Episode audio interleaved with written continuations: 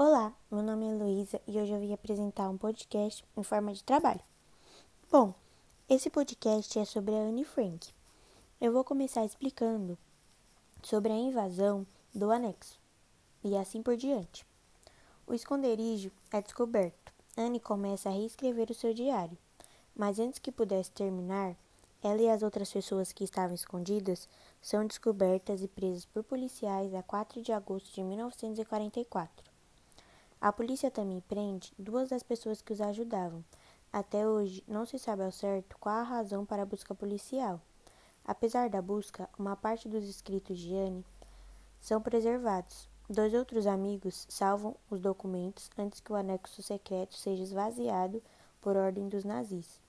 Anne é deportada para Auschwitz, passando por Schiedstienz, o serviço de inteligência da Polícia de Segurança Alemã pela prisão em Amsterdã e pelo campo de trânsito de Westerbork. As pessoas escondidas foram enviadas para o campo de concentração e extermínio de Auschwitz-Birkenau. A viagem de comboio demorou três dias, durante os quais Anne e outras mais de mil pessoas viajaram apertadas e em vagões de gado. Há pouca comida e água e apenas um barril a servir de sanita ao chegarem ao Auschwitz, os médicos nazis avaliavam quem podia ou não ser submetido a trabalho forçado pesado. Cerca de 350 pessoas que viajaram com Anne foram imediatamente mortas nas câmaras de gás. Anne foi enviada para o campo de trabalho para mulheres, com a sua irmã e a sua mãe. Otto acabou no campo para homens. Anne, e aí agora eu vou explicar como Anne morreu quando e onde, e do que ela morreu. Anne morre em Bergen-Belsen, início de novembro de 1944. Anne é transportada novamente juntamente com sua irmã. Foi deportada para o campo de concentração em Bergen-Belsen. Os seus pais ficam em Auschwitz. As condições em Bergen-Belsen são também miseráveis. Quase não há comida, está frio e Anne com sua irmã fica com febre tifoide.